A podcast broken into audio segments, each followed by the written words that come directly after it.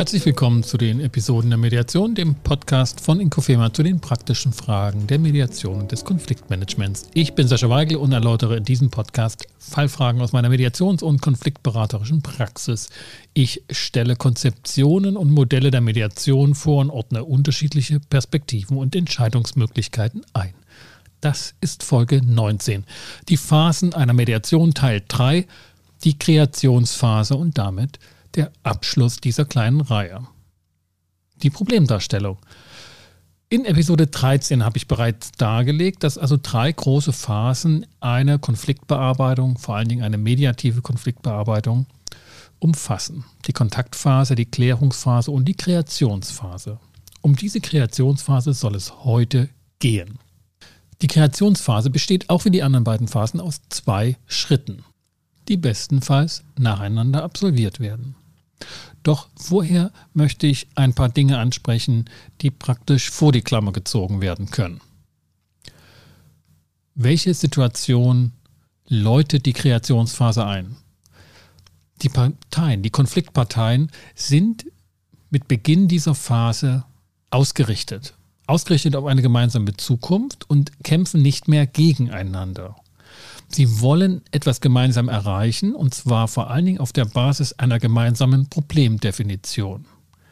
Sie definieren sich und ihr Verhalten nicht mehr gegenseitig als Problem oder Hindernis auf dem Weg der Lösung eines eigens definierten Problems, sondern die Problemsicht wird gemeinsam definiert und jetzt werden Lösungen gesucht. Wir haben es also so etwas mit wie mit einer Workshop-Phase zu tun.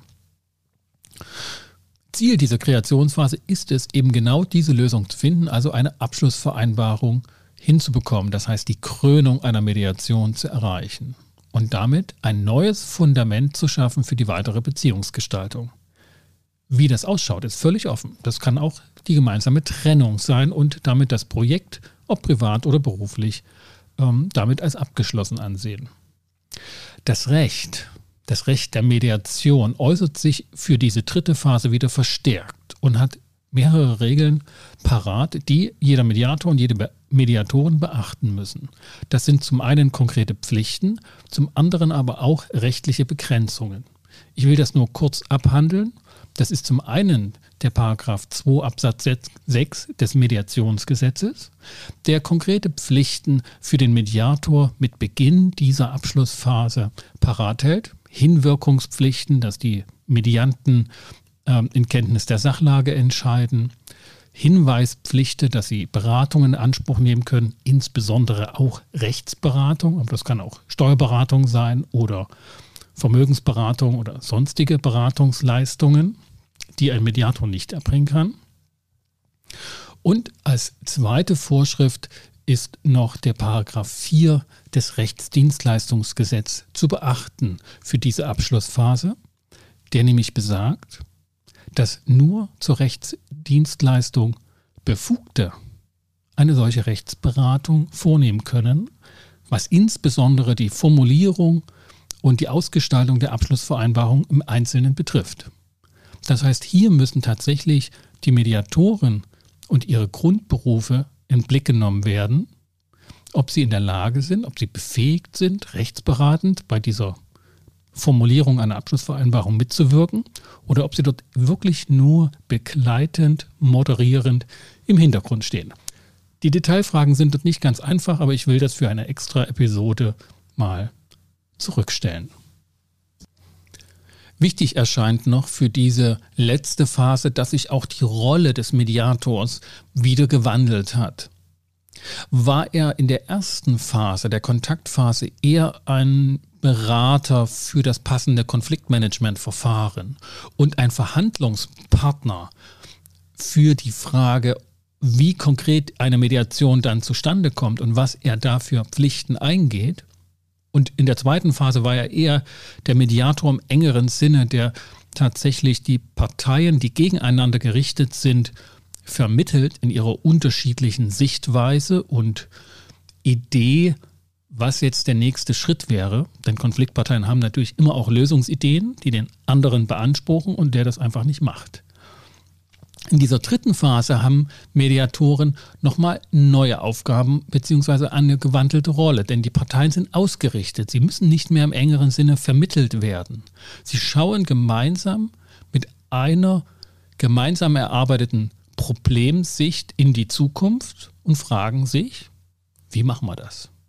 Und das gilt es zu moderieren.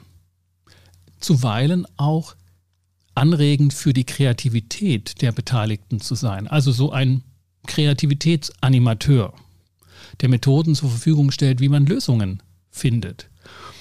Mediatoren haben auch die Rolle, sozusagen Agenten der Realität zu sein. Also realistisch auf die Lösungsideen zu schauen, mit Abstand, weil es nicht die eigene Problematik betrifft, und da nochmal ähm, objektive Umweltbedingungen informativ zur Verfügung zu stellen, anhand derer die Parteien ihre Lösungsideen ausrichten müssen.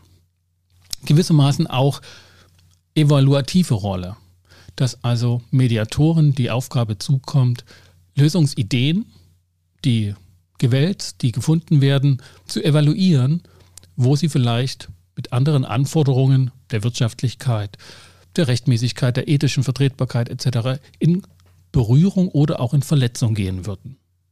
Diese Rolle kommt in der dritten Mediationsphase den Mediatoren zu.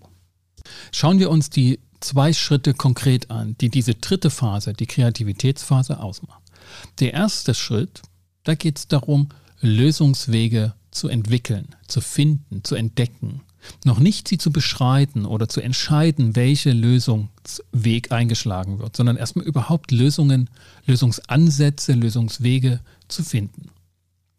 Hier sind Kreativitätsmethoden gefragt und Mediatoren haben als Moderatoren und Kreativitätsanimateure solche Methoden zur Verfügung zu stellen, gerade wenn die Parteien keine Idee haben, was denn überhaupt möglich ist und in welche Richtung das Ganze sich entwickeln kann. Hier haben Mediatoren Zuversicht zu geben, dass sich das schon geben wird. Man muss sich das halt anschauen und dran arbeiten. Es gilt einen Suchprozess in Gang zu setzen, der jetzt aber ausgerichtet ist. Nicht mehr ein Suchprozess wie in der zweiten Phase, wo die Parteien das Verständnis für die andere Seite gesucht haben und mit Hilfe der Vermittlungsarbeit bestenfalls auch erreicht haben. Hier gilt es jetzt gemeinsam einen Weg oder erstmal Wegmöglichkeiten zu finden und das heißt gemeinsam also kreativ zu sein. Gefragt ist hier zum Beispiel, innovatives Denken, out-of-the-box-Denken, nicht mehr in den eingefahrenen Varianten, die der Konflikt und das Gegeneinander nahegelegt haben. Hier gilt es, viele Ideen zu finden, denn viele Ideen sind die beste Voraussetzung, die beste zu finden.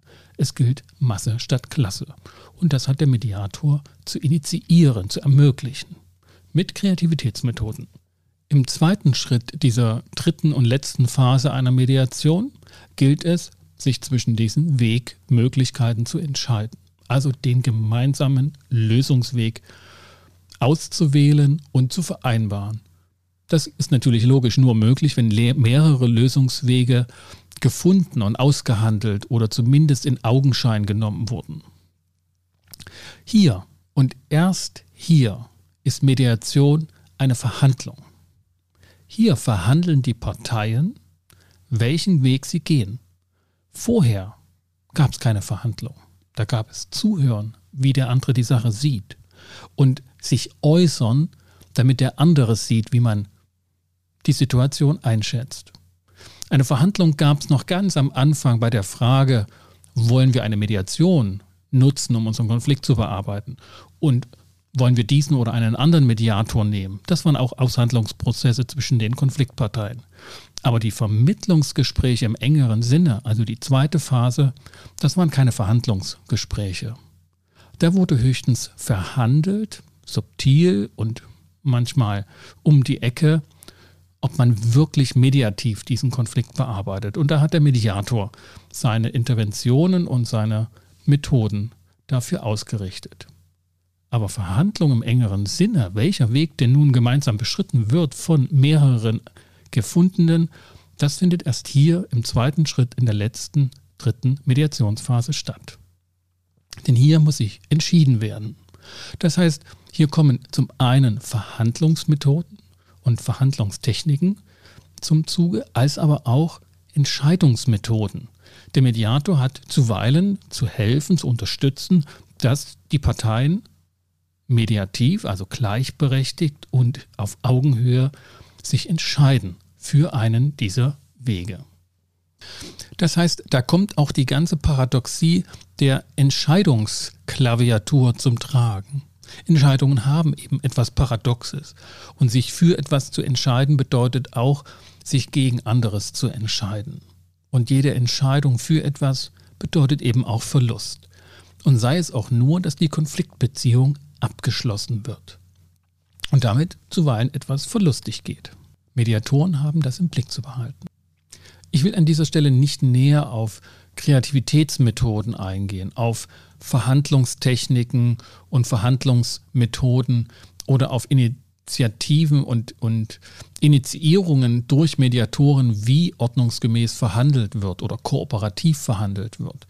Ich will auch nicht auf Entscheidungsmethoden groß eingehen. Das können eigene Episoden werden. An dieser Stelle sei der Hinweis bis hierhin gegeben. Es gibt noch einige Punkte, die sind noch wichtig, wenn diese Phase abgeschlossen werden soll.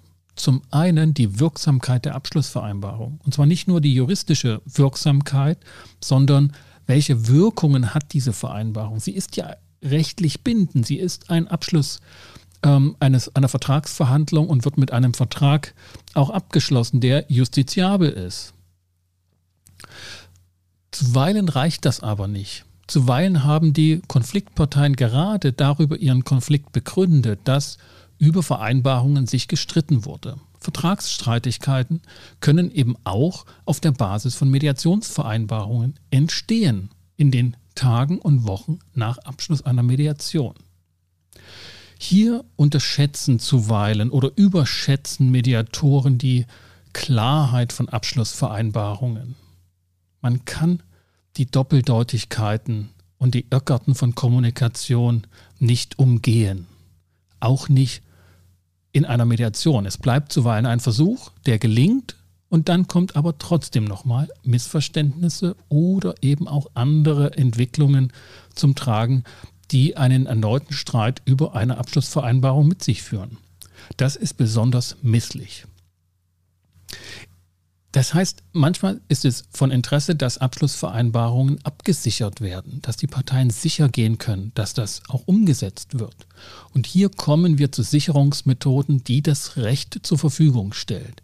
Einmal schuldrechtliche Absicherungen, zum Beispiel in Form von pauschalierten Vertragsstrafen bei Nichteinhaltung oder aber auch vollstreckungsrechtlich, also auf der Sekundärebene, wie Juristen sagen, dass Verträge auch vollstreckt werden können, wenn der andere sie nicht einhält und nicht erst zu Gericht gegangen werden sollte oder in eine erneute Mediation, um diese Vereinbarung zu überprüfen.